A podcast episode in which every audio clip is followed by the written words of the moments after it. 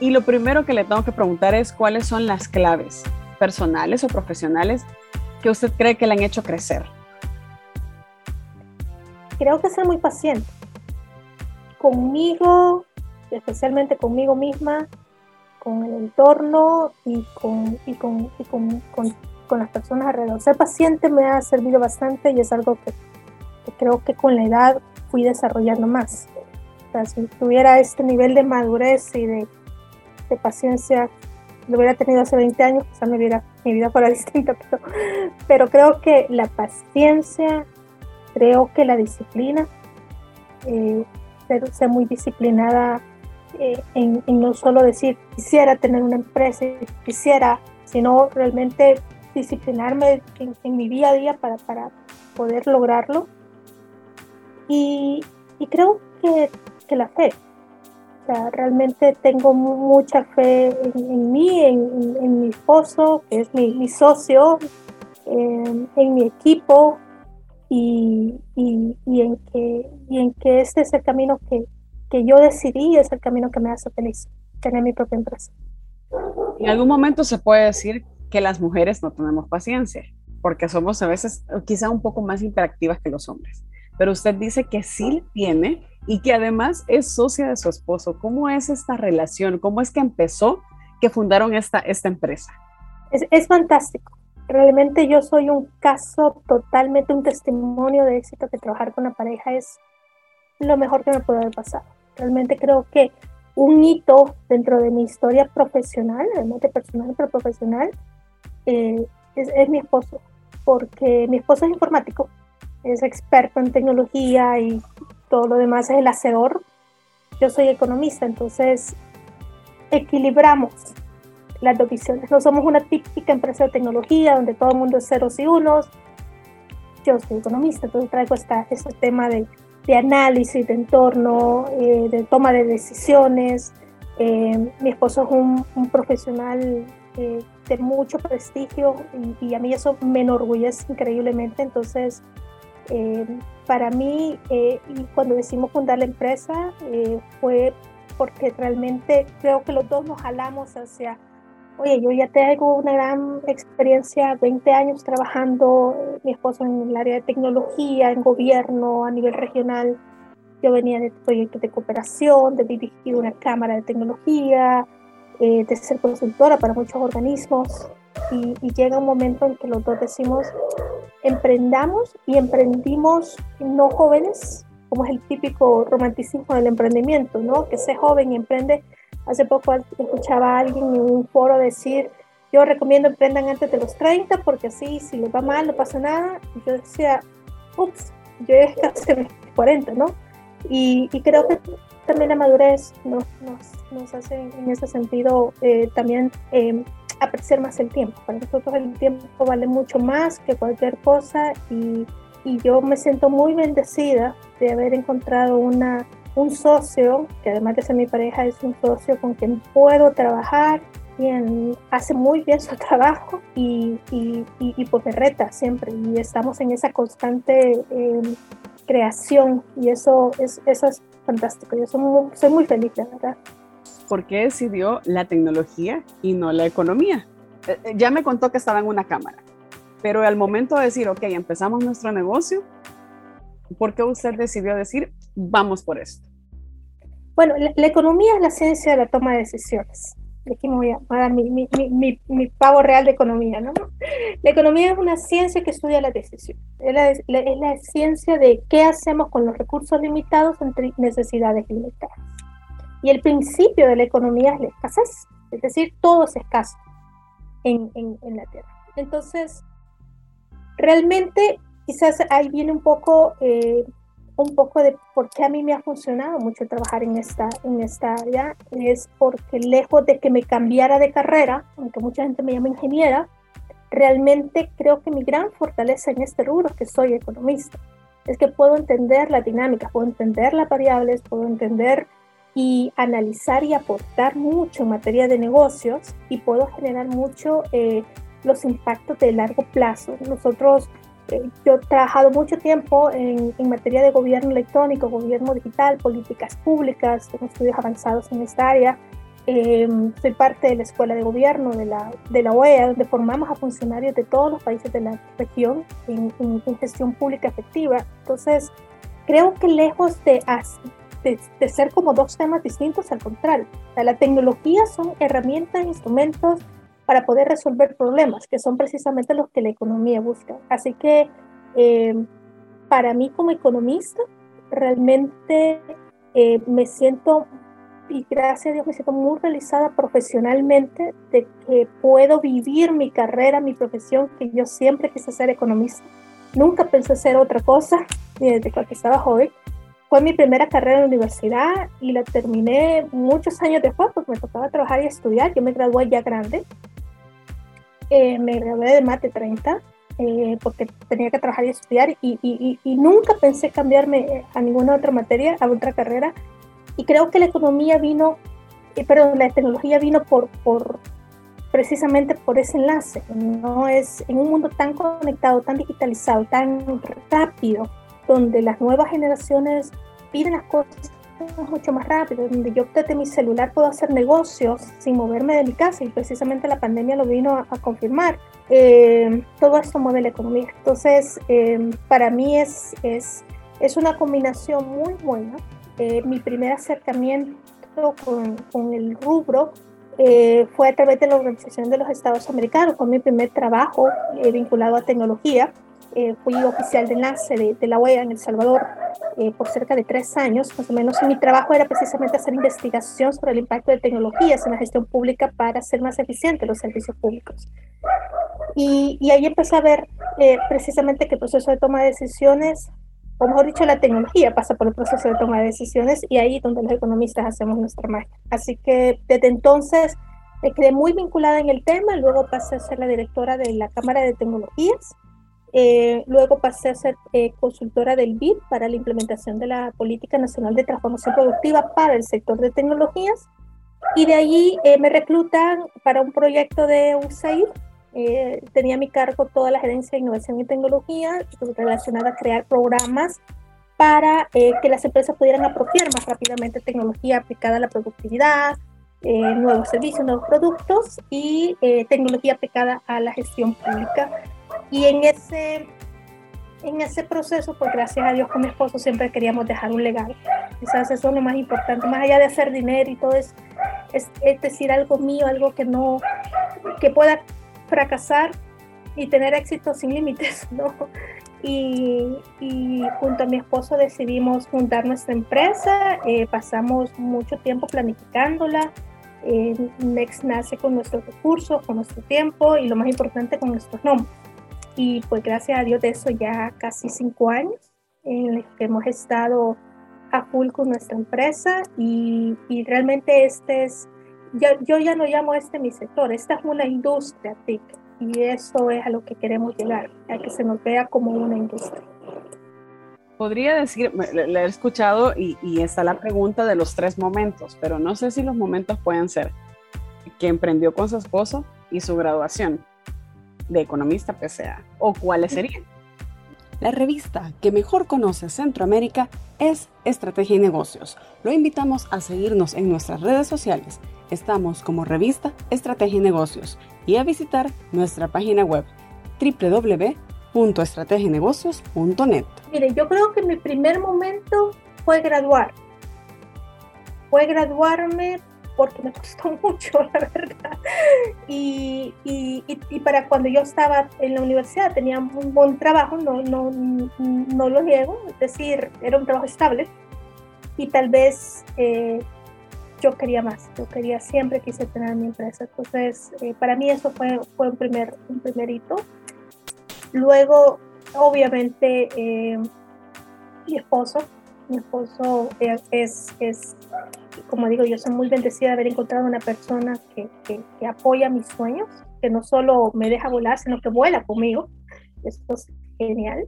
Y, y el tercer hito fue sobrevivir el primer año de nuestra empresa que es como el año más, más corto, es, es eh, reencontrar o redescubrir, mejor dicho, un nuevo puesto para mí en el rubro de, en la industria de tecnologías, torno. Eh, yo venía de posición puertas abiertas, y ya luego cuando me independizo hacia mi propia empresa, este rol se fortaleció y tuve, eh, tengo el agrado de ser miembro de juntas directivas, eh, soy asesora de la Junta Directiva de la ASI, miembro fundador de FUSADES, soy coordinadora de la red de eh, transformación digital de América Latina, soy embajadora de la Open Knowledge, miembro de la Escuela de Gobierno de la OEA y soy becaria del programa de liderazgo iberoamericano de la CITIF, la conoce la REI, me dio una audiencia privada para, para todos los que estamos en ese programa y todo eso se logra ya bajo mi rol empresarial. Entonces, para mí un hito fue demostrarme que, que, yo podía, bajo solo bajo mi nombre, eh, tener un lugar y aportar ahí, porque eso también es un compromiso, no es solo que lo llamen a uno y aporte y salga en la revista, es, es también un compromiso de uno de, mantenerse constante en eso. Y definitivamente, como usted lo dice, no importa que no fue a los 30 o antes de los 30, usted está dejando su legado para su familia, para las sociedades y para aquellas mujeres que la ven como un ejemplo dentro de esta industria. Es cierto, es economista, pero se está desarrollando dentro de la tecnología.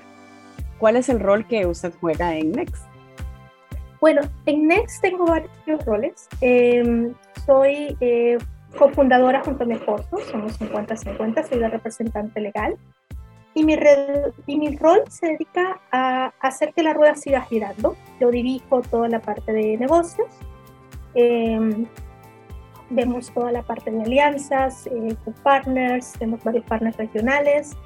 Y, y, eso fue la chévere, porque mi esposo es, es, es, full tecnología, entonces él es especialista en arquitectura de soluciones, él diseña, eh, y todo lo hacemos desde el punto de vista de, por ejemplo, nuevos servicios. Tenemos una aplicación actualmente en el mercado que es Resérvalo App, entonces Resérvalo tiene mucho trabajo tecnológico, obviamente, pero también un enfoque hacia el negocio. Es la experiencia del usuario, es el tema de cuál es el valor, la promesa de valor que vas a mandando a nuestros clientes, etcétera. Y, y, y, eso pues nos ha abierto eh, muchas, muchas puertas actualmente. De hecho, Next es una, es la, somos dos empresas nada más en el país en el programa de INCAE de Labs for Startups, que fuimos seleccionados, acabamos de ser seleccionados también para Bridge for Billions.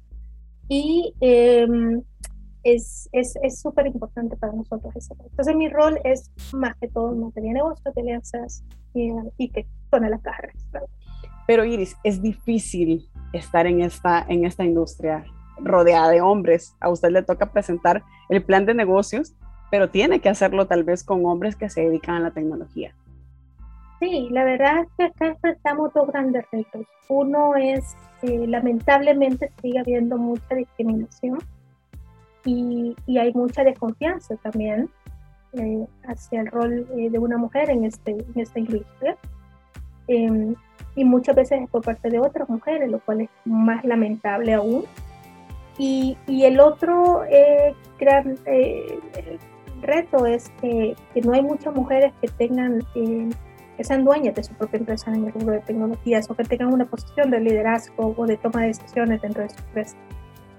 Y eso lo hace un poco más, más complejo, sobre todo, pues lo que hablamos al inicio, yo soy economista, entonces se espera que todos los que estemos en el rubro de tecnología seamos ingenieros o desarrolladores o programadores, cuando realmente no, realmente este rubro requiere necesariamente de, múltiples disciplinas y, y, así como vemos abogados ahora mega digitales, en economía no hay muchos, entonces eso también genera un, un, extra. En mi trayectoria, quizás particularmente como directora de la Cámara de Tecnología, será incluso un poquito más, más profundo. Yo fui la primera mujer que, que asumió la dirección de una Cámara de, de Tecnologías creo que en Centroamérica. Entonces, em, sí era un poco, un poco intenso, pero, pero realmente creo que el mayor reto o el, o el mayor desafío es a veces uno mismo, ¿no? es, es, el decirse sí, pero es una industria compleja y todo. Y creo que a mí lo que me funcionó fue tomarlo con naturalidad, es decir, no autodiscriminarme, no, no esperar que, que obviamente tuve momentos eh, como empresa incluso, tengo muchas, algunos casos que me dicen, llame a su esposo para firmar el contrato, ¿no? Em, y, y, son cosas que todavía siguen sucediendo. Sin embargo, eh, creo que también eh, mantener un, posicionamiento en el entorno también me ha ayudado mucho. Yo escribo mucho, eh, participo en, temas de diseño de, leyes, gracias a Dios siempre me consultan para, para cuando se están diseñando leyes, en foros, etcétera, y me paso actualizando mucho.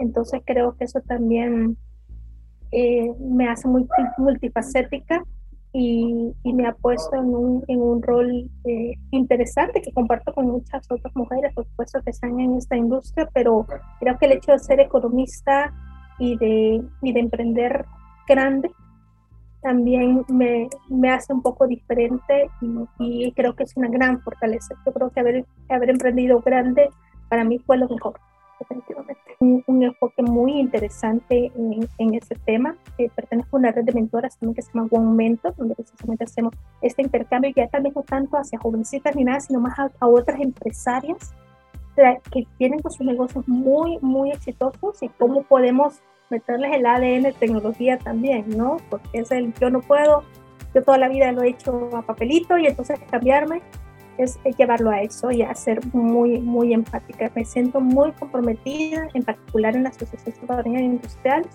eh, donde eh, es la, creo, no, no estoy muy segura, pero creo que la, la, primera, la primera vez en la historia que tiene una junta directiva donde el 30% somos mujeres y eso nos hace bastante interesante eh, la perspectiva y, y, pues estos foros y lo que viene ahora con el capítulo de mujeres en la industria que también estamos apoyando ser muy interesante. Yo creo que, que apoyar a jóvenes a que incursionen en la tecnología es muy importante, pero en un país donde el 90% de la MIPE eh, de la industria es MIPE, donde más del 60% es liderado por mujeres y donde tenemos muchas mujeres exitosas en sus rubros, debemos, debemos incidir también en que ellas se digitalicen, porque son mujeres que en el corto plazo están generando empleo, distribución, que es lo que mueve realmente el progreso del país. Estamos en la, en la edición de Mujeres Desafiantes Bicentenario. ¿Hay alguna mujer salvadoreña o centroamericana que usted admire? Mire, eh, realmente muchas mujeres que han destacado eh, como empresarias, etcétera. No sé si aplica, pero a mí en lo particular siempre me ha encantado y, y, y, creo que la irreverencia de esta mujer siempre me ha fascinado, que fue Prudencia Ayala. Y, le voy a comentar por qué. Eh, yo pasé toda mi vida diciendo que iba a ser presidenta del, Salvador en mi colegio y, y me tocó estudiar mucho este personaje. Y aunque yo sé que hay muchas mujeres que han destacado y todo, eh, creo que es un personaje interesante para mí, es un personaje que en ese momento de la historia, romper los paradigmas, no hay mejor caso que ese. Y, y realmente me veo muy identificada en el sentido de lo que a mí me pasa en esta industria. El, tema de que, oh, eres economista, entonces, ¿cómo, cómo vas a venir a hablarnos de sistemas, de desarrollo, de algoritmos y todo? Eh, no pasa nada no pasa nada, todos podemos hacerlo. Y, y, y ella en particular siempre, siempre me ha, me ha, me ha llamado mucho, obviamente, eh, la atención. Quizás en tiempos más recientes eh, tengo una, una, una, admiración muy interesante por Laura Chichillo, presidenta de Costa Rica.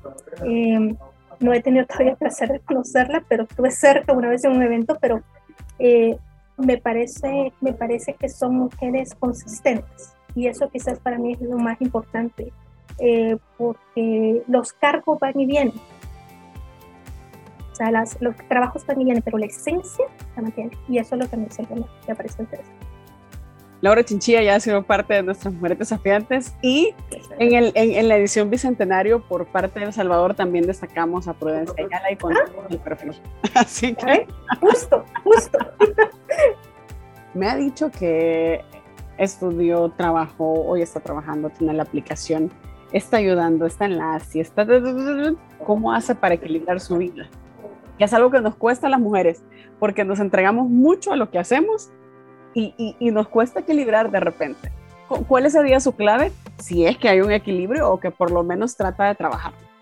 Reglas básicas.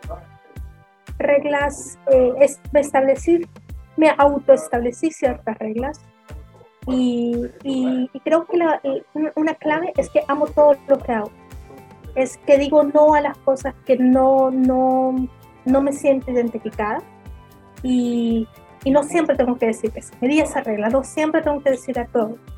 Eh, estoy, gracias a Dios, en muchos, en muchos escenarios y en todos me hace feliz y todos son prioritarios para mí. Entonces, eh, hay muchos escenarios que se me han ofrecido que he dicho, no, no me siento plena, no, no, no, no, no, no voy a tener el tiempo o, o, eso no va a ser prioritario. Entonces creo que la primera regla es aprender a decir que no y a decir sí, considerando que sea algo que me haga primeramente feliz. Eso fue para mí la primera regla para equilibrarme en todo esto. Segundo fue tener prioridades. Para mí la prioridad es mi. Es, eh, son mis colaboradores, es garantizar que, que, la rueda siga girando. Eh, es eh, mantener unas muy buenas alianzas, eh, que gracias a Dios hasta el momento han sido muy, muy exitosas, es hacer amigos con, con mis clientes, ser amigos con mis proveedores. Em, y, y, tener esas prioridades es, es, básico. Y, prioridades profesionales, prioridades eh, personales. Y tercero, darme el tiempo. Es decir, hay días en los que el celular no se contesta porque yo estoy segura que todo está funcionando bien y debo tener tiempo para mí como persona, para mí para tomarme café con mis amigas, eh, para, para, ir al cine con mi esposo, eh, y eso me ha funcionado muy bien. Poder ser dueña de mi tiempo es algo, Gabriela, que ningún sueldo me podía pagar.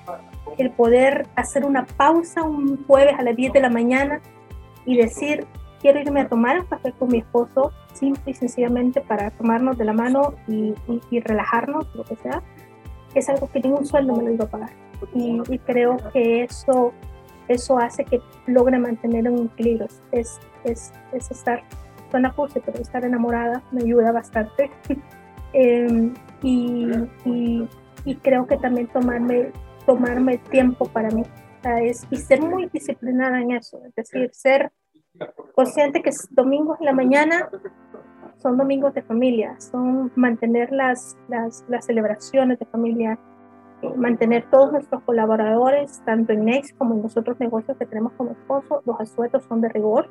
Eh, y eso me ayuda a mantener mucho eh, el equilibrio, es también tener buenos amigos eh, que siguen, siguen dándonos ese, ese polo a tierra. Así que creo que por ahí va un poco de cómo, cómo se equilibra, porque de repente hay tantas actividades y nos hay que equilibrar.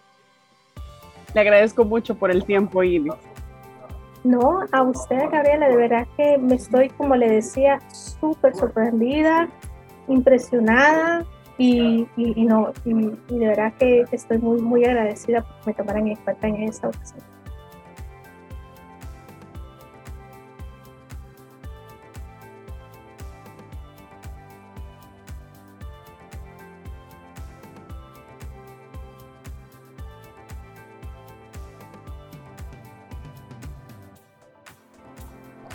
Gracias por acompañarnos en un nuevo episodio de Negocios Inteligentes, el podcast de la revista Estrategia y Negocios. Hasta la próxima.